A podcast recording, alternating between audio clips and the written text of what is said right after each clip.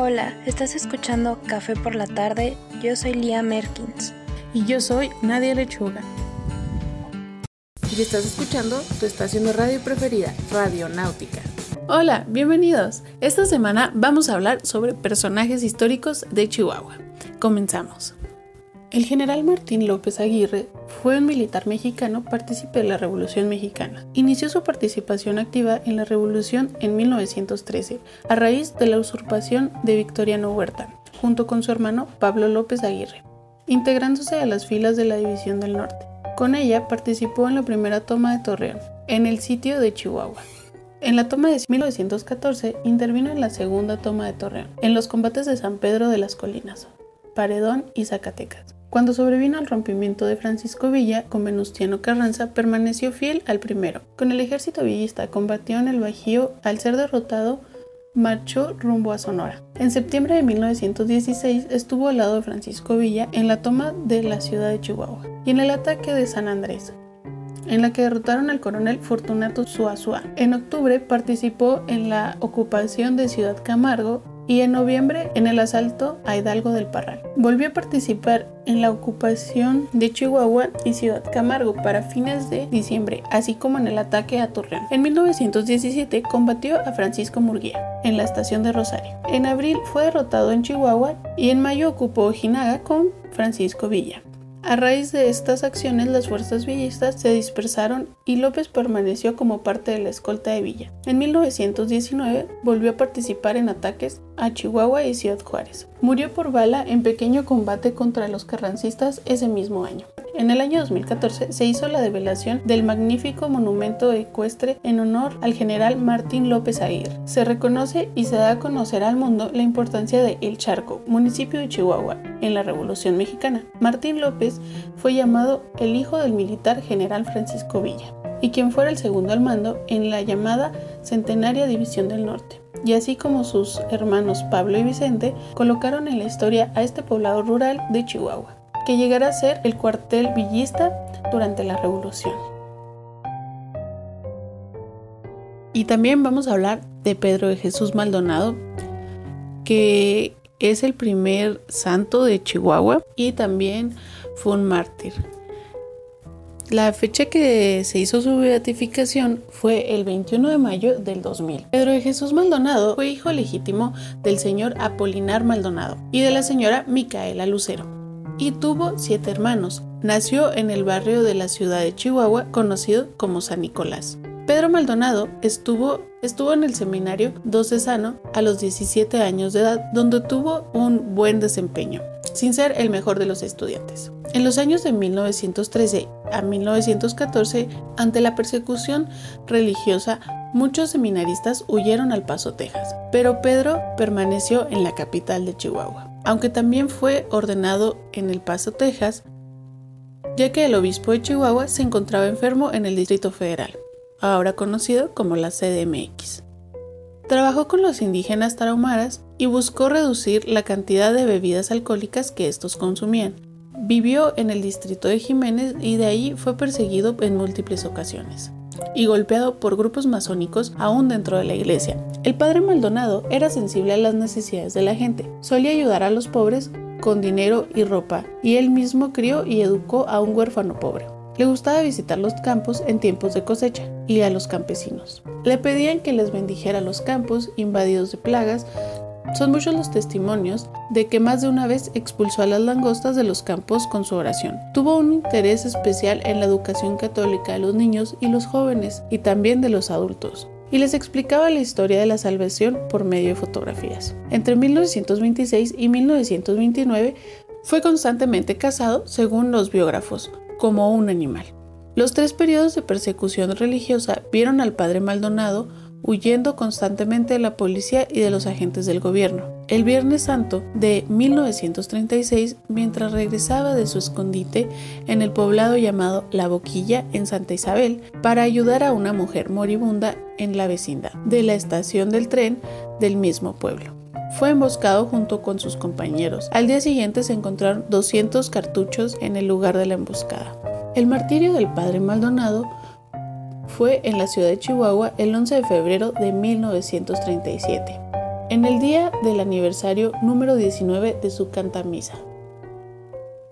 Fue un sacerdote de la diócesis de Chihuahua y hasta el momento de su muerte había estado en el y hasta el momento de su muerte había estado ejerciendo su ministerio en la parroquia de Santa Isabel, que tiene como su sede en el pueblo del mismo nombre, al que los revolucionarios pocos años antes le habían cambiado el nombre por el de General Trías, con la intención de borrar la geografía chihuahuense a toda alusión del catolicismo. La causa de su muerte fue una brutal y salvaje golpiza que causó un severo daño cerebral y heridas en las diversas partes del cuerpo. Esto sucedió en la presidencia municipal de Santa Isabel el 10 de febrero, miércoles de ceniza de en aquel año, y terminó al día siguiente en Chihuahua Capital.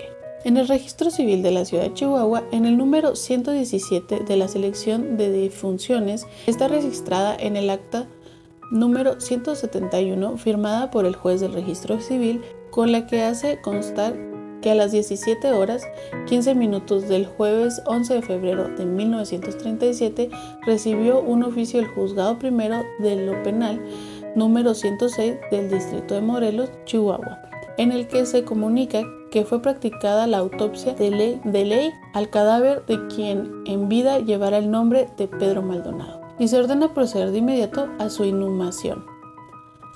Según esa misma acta, el difunto contaba al momento de fallecer con 42 años de edad.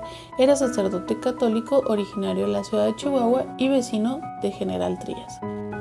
Se dice también que era el hijo legítimo de Apolinar Maldonado y de, la señora Marcela Lucero, ya fallecidos para el pueblo de Chihuahua, y así como sus hermanos sacerdotes y el obispo diocesano, don Antonio Guizar y Valencia, el padre Maldonado fue un mártir esta firme y constante creencia popular fue confirmada por la voz oficial de la Iglesia cuando el Papa Juan Pablo II declaró beato en 1992, lo canonizó en el año 2000. El padre Maldonado fue el único sacerdote sacrificado durante largos y tortuosos años de persecución religiosa en Chihuahua, y por esa misma razón su caso amerita atención especial.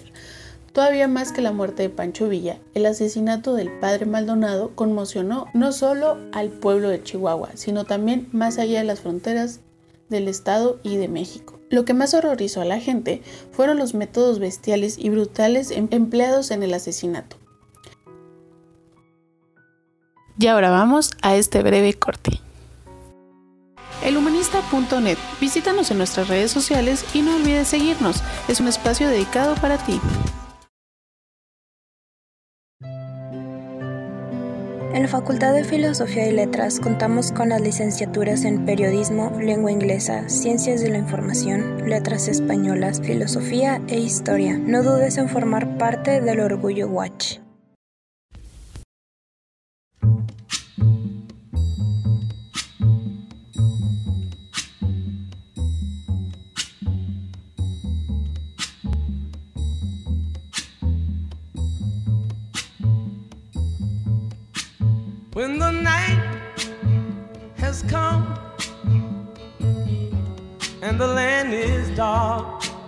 And the moon is the only light we'll see. No, I won't be afraid. Oh, I won't be afraid just as long as you stand, stand by me. So, darling,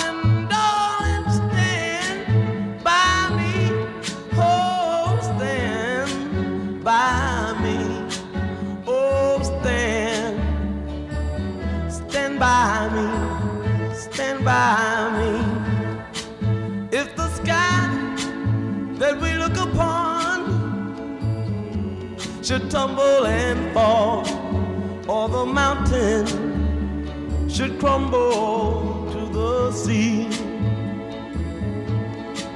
I won't cry, I won't cry, no, I won't shed a tear just as long as you stand, stand by me.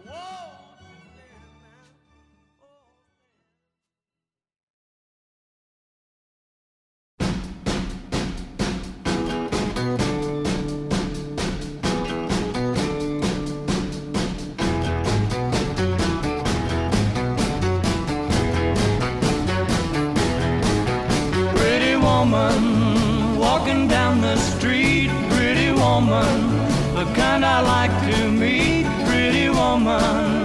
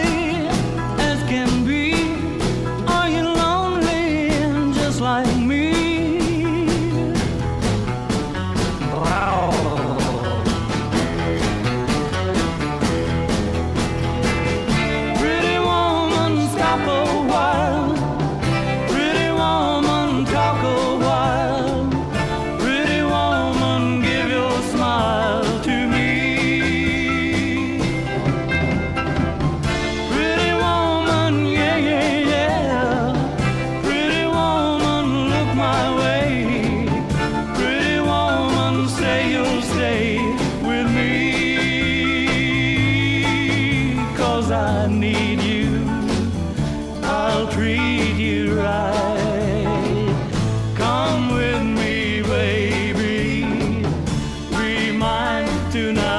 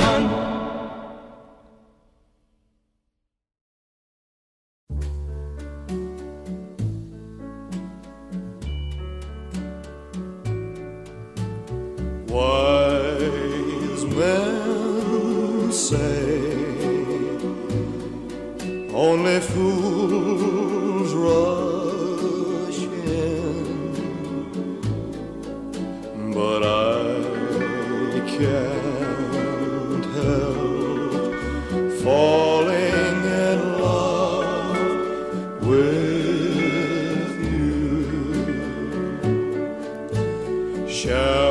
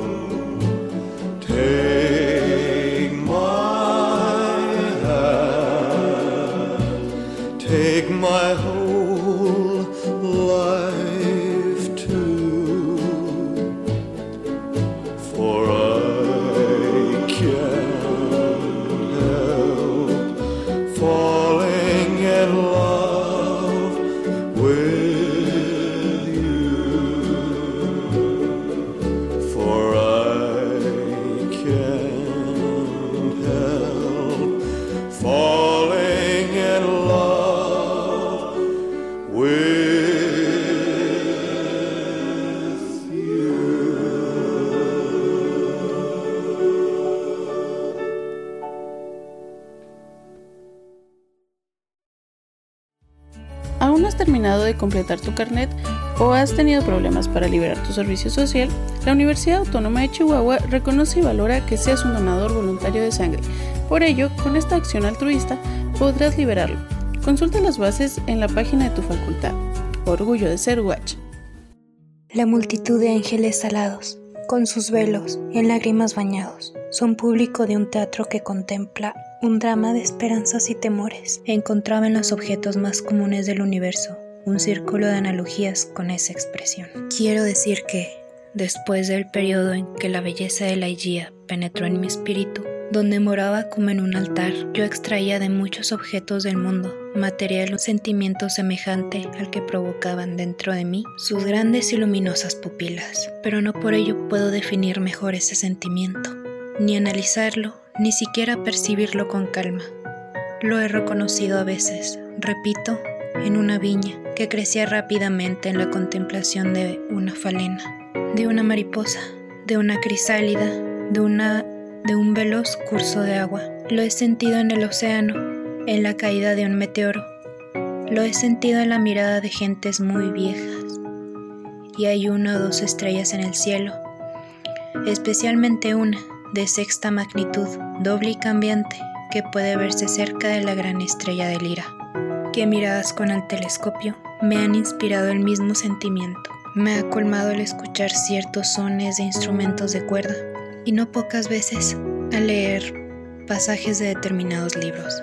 Entre, entre innumerables ejemplos, recuerdo bien algo de un volumen de Joseph Glanville, que quizás simplemente por lo insólito, quién sabe, nunca ha dejado de inspirarme ese sentimiento. Y ahí dentro está la voluntad que no muere. ¿Quién conoce los misterios de la voluntad y su fuerza? Pues Dios no es sino una gran voluntad que penetra las cosas, todas por obra de su intensidad. El hombre no se doblega a los ángeles, ni cede por entero la muerte, como no sea por la flaqueza de su débil voluntad. Los años transcurridos y las reflexiones consiguientes me han permitido rastrear cierta remota conexión entre este pasaje del moralista inglés y un aspecto del carácter de la Igía, la intensidad de pensamiento, de acción, de palabra. Era posiblemente en ella un resultado, o por lo menos un índice de esa gigantesca no dejó de dar otras pruebas más numerosas y evidentes de su existencia. De todas las mujeres que jamás he conocido, la exteriormente tranquila, la siempre plácida Ligia era presa con más violencia que nadie de los tumultuosos buitres de la dura pasión, y no podía yo medir esa pasión como no fuese por el milagroso dilatarse de los ojos que me deleitaban y aterraban al mismo tiempo, por la melodía casi mágica, la modulación, la claridad y la placidez de su voz tan profunda y por la salvaje energía doblemente efectiva por contraste con su manera de pronunciarlas, con que profería habitualmente sus extrañas palabras. He hablado del sabor de, del saber de la Igía, era inmenso, como nunca lo hallé en una mujer.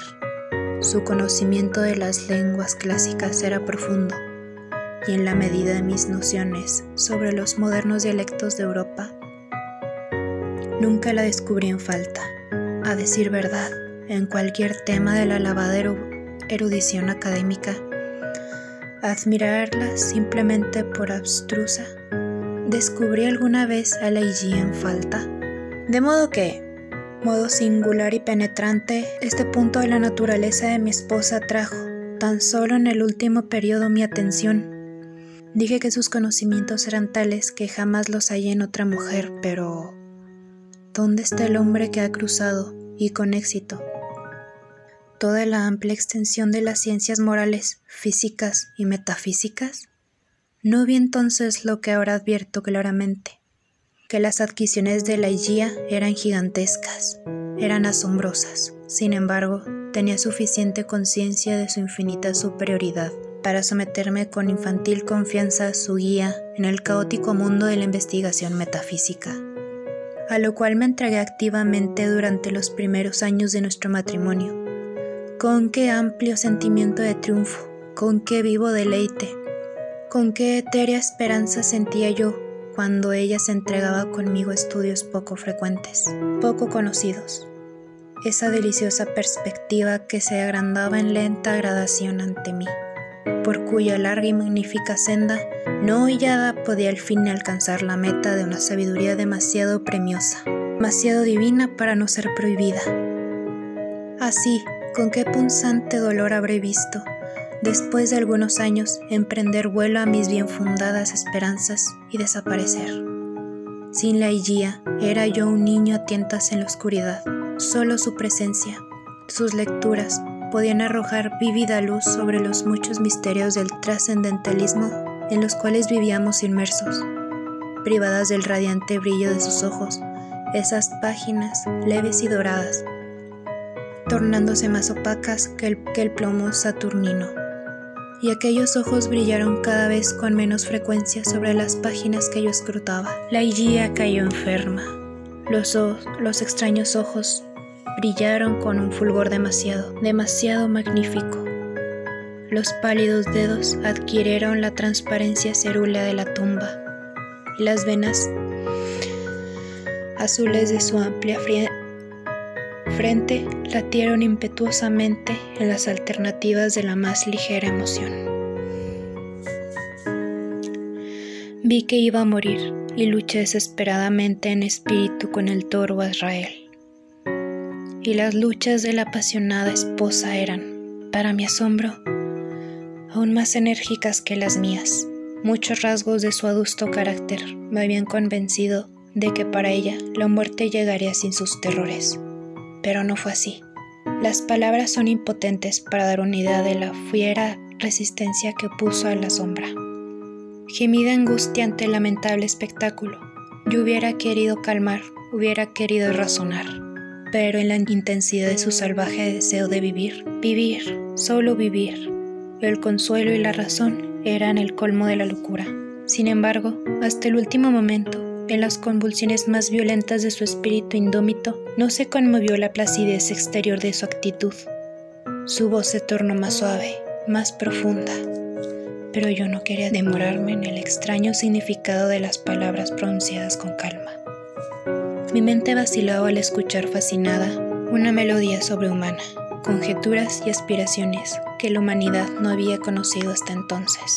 De su amor no podía dudar y me era fácil comprender que, en un pecho como el suyo, el amor no reinaba como una pasión ordinaria, pero solo en la muerte me toda la fuerza de su afecto. Durante largas horas, reteniendo mi mano, desplegaba ante mí los excesos de un corazón cuya devoción, más que apasionada, llegaba a la idolatría. ¿Cómo había merecido yo la bendición de semejantes confesiones? ¿Cómo había merecido la condena de que mi amada me fuese arrebatada en el momento en que me las hacía? Pero no puedo soportar al extenderme sobre este punto. Solo diré que el abandono más que femenino de la guía al amor, ay, inmerecido, otorgado sin ser yo digno. Reconocí el principio de su ansioso, de su ardiente deseo de vida, esa vida que huía ahora tan velozmente. Soy incapaz de describir no tengo palabras para expresar esa ansia salvaje, esa anhelante vehemencia de vivir, solo vivir. La medianoche en que murió, la medianoche en que murió, me llamó preventoriamente a su lado, pidiéndome que repita ciertos versos que había compuesto pocos días antes. La obedecí. Helos aquí. Vedla. Es noche de gala en los últimos años solitarios. La multitud de ángeles alados, con sus velos, en lágrimas bañados, son público en un teatro que contempla un drama de esperanzas y temores. Mientras toca la orquesta, indefinida, la música... Ahora voy a darles una recomendación sobre una serie que vi hace poco y la verdad me pareció que está interesante. Así que espero que les guste, espero que la vean. Está en la plataforma de Netflix y se llama La maldición de Bly Manor.